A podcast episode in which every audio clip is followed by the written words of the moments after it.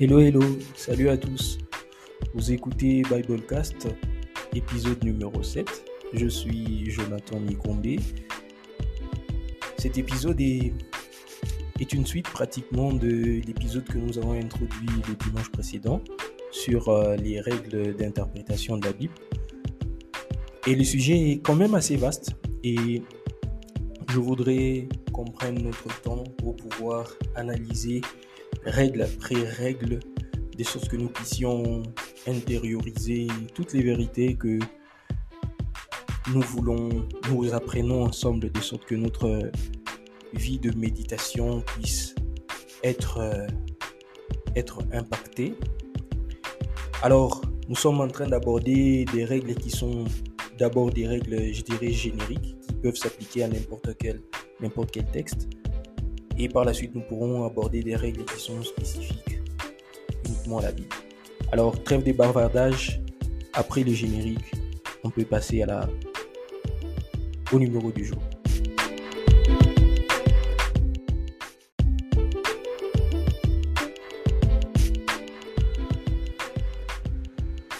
Alors, pour aujourd'hui, la règle c'est la Bible doit être interprétée selon les règles linguistiques habituelles. Je me rappelle quand, quand on a commencé les études, tout petit, à l'école primaire, secondaire même d'ailleurs, chaque fois qu'on étudiait un nouveau texte, on avait toujours une partie qu'on appelait une phase d'analyse, où on essayait de d'étudier les, on essayait de trouver les mots, les mots difficiles, on essayait d'étudier les, les temps des verbes, on essayait de trouver les, les acteurs principaux, on essayait de trouver les actions qui sont définies par les verbes, on essayait de, voir, de définir les mots difficiles, les mots qu'on ne comprenait pas, on essayait de trouver les figures des styles qui étaient employés par l'auteur, ainsi de suite. Et aujourd'hui, on va appliquer, on va appliquer pardon, pratiquement la même logique pour pouvoir, pour pouvoir euh, alors voilà, étudier la Bible. C'est pourquoi j'ai dit que la, Bible devait être interprétée selon les règles linguistiques habituelles. Un auteur biblique très connu a dit un jour que la Bible est inspirée par le Seigneur et écrite par des hommes dans des langues d'hommes et pour les hommes. Et donc la Bible devrait se lire de la même façon n'importe quel livre, ce qui signifie que son interprétation obéit aux mêmes règles. Alors comme j'ai dit,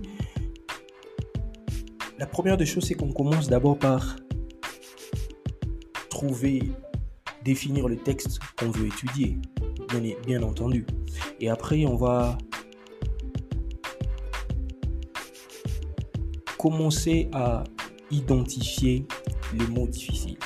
On commence à les définir, définir les mots difficiles. Après l'étape des mots, c'est que les mots composent des phrases. Parce que vous allez analyser les phrases, de quel type de propositions il s'agit. Est-ce qu'il s'agit des propositions subordonnées, juxtaposées, toutes ces choses-là, les règles des français que nous connaissons. Quelles sont les figures des styles qui sont employées Est-ce que c'est la métonymie, la litote, la synecdote, le pléonasme, et toutes ces choses-là? Après, on va analyser les verbes. On va voir euh, quels sont les, verbes qui définissent justement les actions. Quels sont les temps qui sont employés Est-ce que c'est le passé? Est-ce que c'est le présent? Est-ce que c'est le futur? Sans oublier également que chaque langue a sa subtilité. A ses subtilités d'ailleurs. Par exemple, en en français, par exemple, nous avons nos règles grammaticales à nous, nous avons nos règles lexicales à nous, qui sont différentes de, de des règles grammaticales de l'anglais, de l'espagnol, du grec, de l'hébreu. Par exemple, en français, une phrase standard en français est composée de trois éléments. Vous avez le sujet, vous avez le verbe qui définit l'action, vous avez le complément. Parfois, vous pouvez avoir l'adverbe qui définit la manière dont l'action se passe. Mais c'est pas la même chose, par exemple, pour les Grecs ou pour l'hébreu, par exemple. Parce que, par exemple, en grec ou en hébreu, dans ces langues-là, euh, l'ordre n'a pas d'importance. La fonction de chaque mot dans la phrase est indiquée par la terminaison. Donc vous pouvez inverser, vous pouvez commencer par le verbe, vous terminez par le sujet, vous terminez par le complément, mais c'est la terminaison de chaque mot qui va définir sa fonction dans la phrase pour identifier que ça c'est un verbe, ça c'est un sujet, ça c'est un complément. Ce n'est pas le cas pour le français. Par exemple en hébreu, l'ordre logique dans une phrase, c'est que vous avez le verbe, vous avez le sujet, et puis vous avez le complément d'objet direct ou le complément d'objet indirect. Et donc, comme je l'ai dit dans les épisodes précédents, que la Bible a d'abord initialement été écrite en français, pardon, en hébreu, en grec et en araméen. Parce que les écrits ont été écrits dans leurs règles Et nous, on a essayé de transcrire ça dans notre langue. Je donne un autre exemple. C'est par exemple, le, on aura peut-être le temps de voir ça prochainement dans un prochain épisode. Par exemple, le temps. En français, nous avons le présent, nous avons le passé, nous avons le futur. Mais en grec, ce n'est pas le cas. On n'a pas le même, le même temps. Par exemple, en, grec, il y a ce qu'on appelle le, euh, euh, le, présent continuel. Par exemple, c'est des temps qui n'existent pas chez nous. Et quand on, nous met le verbe en français, on essaie de l'adapter en grec ou en hébreu.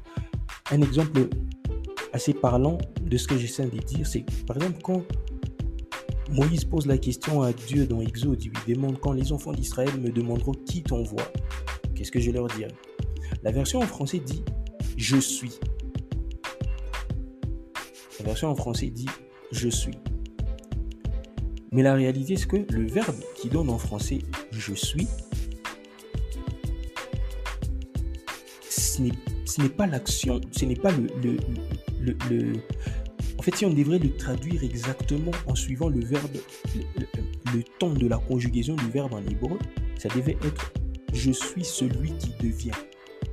Donc c'est un genre de continuel qui voilà, il devient dans chaque situation, il se fait devenir quelque chose.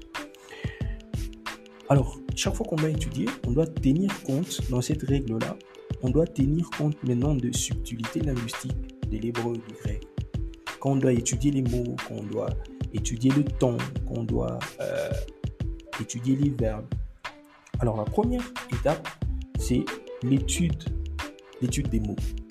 Alors dans l'étude des mots, il y a quatre dimensions, quatre dimensions à toujours avoir en tête, quatre éléments quand on doit étudier les mots dans un texte biblique.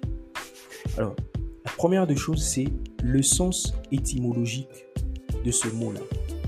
Ce que l'on devrait, qu'on doit définir les concepts que l'on est en train d'étudier, chercher le sens exact des mots. Par exemple, quand vous lisez dans votre Bible, on parle de longanimité, on parle de bénignité, on parle de opiniâtreté, opiniâtêtre. J'ai toujours eu du mal à prononcer ce mot-là opiniâtreté. Voilà, j'y arrive. Et donc, quand on parle de ces, mots-là, c'est vrai que c'est des mots qui, sont, qui ne sont plus utilisés. Certaines versions gardent des mots qui ne sont plus utilisés parce que leur sens se rapproche le plus de l'original. Mais quand vous lisez par exemple les Bibles, les, les Bibles récentes, les nouvelles Bibles telles que Français courant ou même Second 21, on essaie d'actualiser les mots. Les anciens mots, les mots qui ne sont plus utilisés sont remplacés par des, des, nouveaux mots. Et alors, vous devriez, dans le sens étymologique, chercher ce que signifient ces mots-là. Vous avez besoin d'avoir un dictionnaire, par exemple, où vous allez lire ces mots-là en français veut dire quoi? Longanimité en français veut dire quoi? Bénignité en français veut dire quoi? Ainsi de suite, ainsi de suite. La deuxième dimension, c'est le sens historique du mot par exemple, quand on emploie un, mot dans la Bible, il y a tout un bagage historique vient avec ce mot-là. Je donne un exemple. Quand vous lisez Hébreu chapitre 5, le verset 7, la Bible dit euh, Celui qui, au jour de sa chair, a présenté à Dieu des prières et des supplications et ayant été exaucé à cause de sa piété. Quand vous lisez, vous lisez prière et supplication. Pour vous, vous entendez supplication. Vous, c'est que Christ a prié et a supplié Dieu. C'est pourquoi Dieu l'a exaucé. Mais le mot qui donne supplication en français, dans, dans l'original, c'est un peu... C'est au fait, il y a un sens historique derrière. Ce mot-là, c'était un mot employé dans la société quand, par exemple, quelqu'un devait aller demander une faveur auprès d'un fonctionnaire ou auprès de quelqu'un qui, a, qui est élevé en dignité. Et quand il devait aller lui demander la faveur, il devait lui apporter une tranche, une, tranche d'olive. Quand il devait apporter la tranche d'olive, cela était euh, comme une marque de sincérité de sa demande. Ce que ça veut dire que Christ n'a pas seulement supplié Dieu, mais il a été sincère dans ce qu'il demandait. C'est au fait ça le, sens, euh, le sens historique derrière. Par exemple, quand vous lisez dans la Bible, on dit que Christ est le premier-né. Nous, quand on comprend premier-né, on pense que c'est celui qui est né le premier. Mais dans le sens historique, dans le concept, dans, dans le concept historique, en ce moment-là, au, moment où le, texte est écrit, le sens de premier-né n'est pas d'abord celui qui est né le premier. C'est au fait un titre historique qui implique l'autorité et la dignité. Donc ça veut dire que quand Christ est le premier-né, quand Paul disait assez écrivait aux Colossiens en disant que Christ est le premier-né, il comprenait que Christ était élevé en autorité et en dignité. Donc c'était ça. Donc il faudrait chercher maintenant le, à préciser également les sens historiques, pas seulement le sens étymologique de, du concept que, que l'on essaie d'étudier par, par les mots. La troisième des choses, c'est faire une étude comparative. Parce que quand vous étudiez un texte biblique, vous essayez de définir les mots, ne vous limitez pas qu'au texte que vous, vous êtes en train de lire, que vous êtes en train d'étudier. C'est que les mêmes textes, les mêmes mots peuvent être employés dans d'autres textes, dans d'autres contextes, dans d'autres circonstances. Alors le fait de pouvoir analyser d'autres contextes dans la Bible, d'autres mots, d'autres passages bibliques où ce mot-là est employé, va vous aider à pouvoir mieux comprendre le sens derrière ce mot-là. Donc en fait, l'étude comparative, vous pouvez voir par exemple ailleurs comment est-ce que le même auteur va employer ce mot-là dans un autre contexte? Ceci peut vous donner beaucoup plus de lumière sur le sens de ce mot-là. Vous pouvez voir maintenant ailleurs, par exemple, comment est-ce que d'autres auteurs emploient ce mot dans d'autres contextes. Ceci va encore plus éclairer le sens de ce mot-là. Et cela va permettre de mieux comprendre la signification que l'auteur lui-même d'abord donnait à ce mot-là quand il l'emploie et comment ses contemporains pouvaient aussi l'employer. Exemple, par exemple, quand vous lisez Romains chapitre 8, le verset 1er, la Bible dit La loi de l'esprit de vie m'a libéré de la loi du péché et de la mort. Car chose impossible à la loi, Dieu a condamné, le, euh, Dieu a envoyé son fils qui est mort dans la chair, ainsi de suite. ce qui, qui, attire mon attention ici, c'est la manière dont Paul emploie dans ce même texte le même mot, loi, mais sous différentes formes. Il dit la loi de vie m'a libéré de la loi du péché et de la mort. Car chose impossible à la loi, il emploie trois fois loi, mais avec deux sens différents. En premier lieu, il dit la loi de l'esprit. Là-bas, il parle de loi en tant que principe. Il parle de loi en tant que principe physique. Quand on dit par exemple le principe d'Archimède, la loi d'Archimède, la loi de ceci, la loi de cela. C'est dans ce sens-là qu'il dit la loi de vie, la loi de, de, de vie, de l'esprit de vie, donc le principe de vie m'a libéré du principe du péché. Car chose impossible, mais la loi, il parle de la loi en tant que prescription, la loi de Moïse. Car chose impossible à la loi de Moïse. Et donc, quand vous lisez comme ça, vous pouvez voir le même mot peut avoir plusieurs sens. Donc, il peut être compris. Ah, par exemple, ici, la loi, ça peut être compris comme principe, ça peut être compris comme prescription, et ainsi de suite. Troisième chose, c'est savoir identifier le sens propre et le sens figure. Dans plusieurs langues évoluées, par exemple même en français, c'est que plusieurs, un seul mot peut être employé soit dans un sens figuré ou dans un sens propre.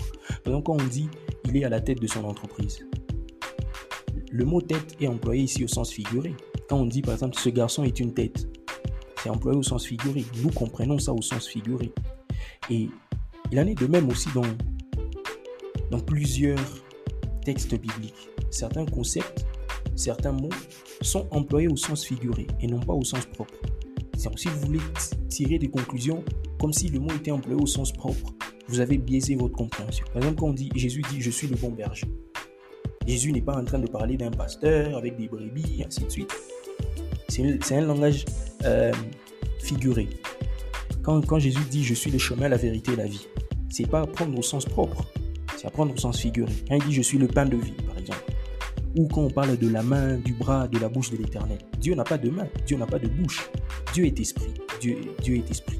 Vous voyez Ou le doigt de Dieu. C'est un sens figuré, c'est pas apprendre au sens, au sens propre. Et donc toujours analyser. Le contexte vous donnera plus des lumières si le mot est utilisé au sens figuré ou s'il est utilisé au sens propre. La dernière chose, et on va finir, c'est savoir identifier et bien interpréter les images et les symboles. Parce que les mots que nous employons, une image, voilà, une image va d'un simple mot à une histoire entière représentant de manière figurée les réalités du monde spirituel. Donc ça veut dire qu'on peut employer un mot de façon imagée pour représenter des vérités spirituelles. Et dans la Bible, il y a plusieurs concepts comme ça. Par exemple, quand on parle du soleil, quand on parle du vent, quand on parle de l'eau, quand on parle de l'huile, quand on parle de bouclier, il y a même des noms des lieux qui représentent des symboles de, façon spirituelle. Par exemple, on parle d'Égypte, on parle de Babylone, on parle du Jourdain, on parle de la montagne de Sion. Alors, il faudrait toujours savoir que l'interprétation des symboles doit, et des images doit se faire avec beaucoup de prudence. Parce que le piège, c'est que nous voulons transporter le sens des mots aujourd'hui dans la Bible. Parce qu'aujourd'hui, euh, on a donné une certaine représentation imagée à un certain concept et nous voulons transposer ça dans la Bible comme si c'est ce que la Bible voulait transmettre. Alors que à l'époque de la Bible, les mots pouvaient avoir un autre sens imagé derrière. Donc certains symboles, par exemple, sont expliqués dans les passages bibliques directement.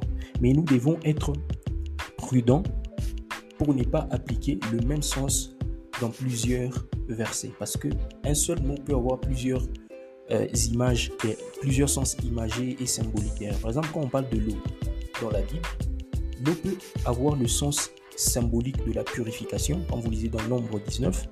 L'eau peut également avoir le sens de danger et de destruction, comme vous lisez dans Proverbe, plutôt Psaume 69. L'eau peut aussi signifier le Saint-Esprit, comme vous lisez dans Jean chapitre 4, Jean chapitre 7. L'eau peut également symboliser le salut, comme vous lisez dans Apocalypse 21. Alors ça veut dire que vous, on ne devrait pas généraliser le sens symbolique d'un concept qu'on a pu tirer dans un passage clair pour pouvoir appliquer ça ailleurs. Parce que peut-être ailleurs, le même concept peut avoir un autre sens symbolique derrière.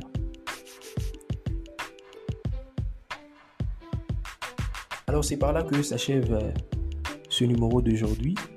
Je vous donne rendez-vous le dimanche prochain où nous verrons comment on peut aller plus en détail avec l'analyse des phrases et on va finir par l'analyse de temps et de modes des verbes dans, dans cette deuxième règle. on pourra peut-être aussi aborder un peu les figures des styles et tout ça. Ça sera encore un épisode euh, beaucoup plus intéressant, donc euh, n'y ratez pas. Alors, d'ici là, portez-vous bien. Si vous avez des questions, en tout cas, n'hésitez pas à me les laisser dans les commentaires sur votre plateforme, que ce soit sur Apple Podcast ou sur, euh, ou sur Google. Je prendrai du temps à, à y répondre. Que Dieu vous bénisse. et grâce sur vous.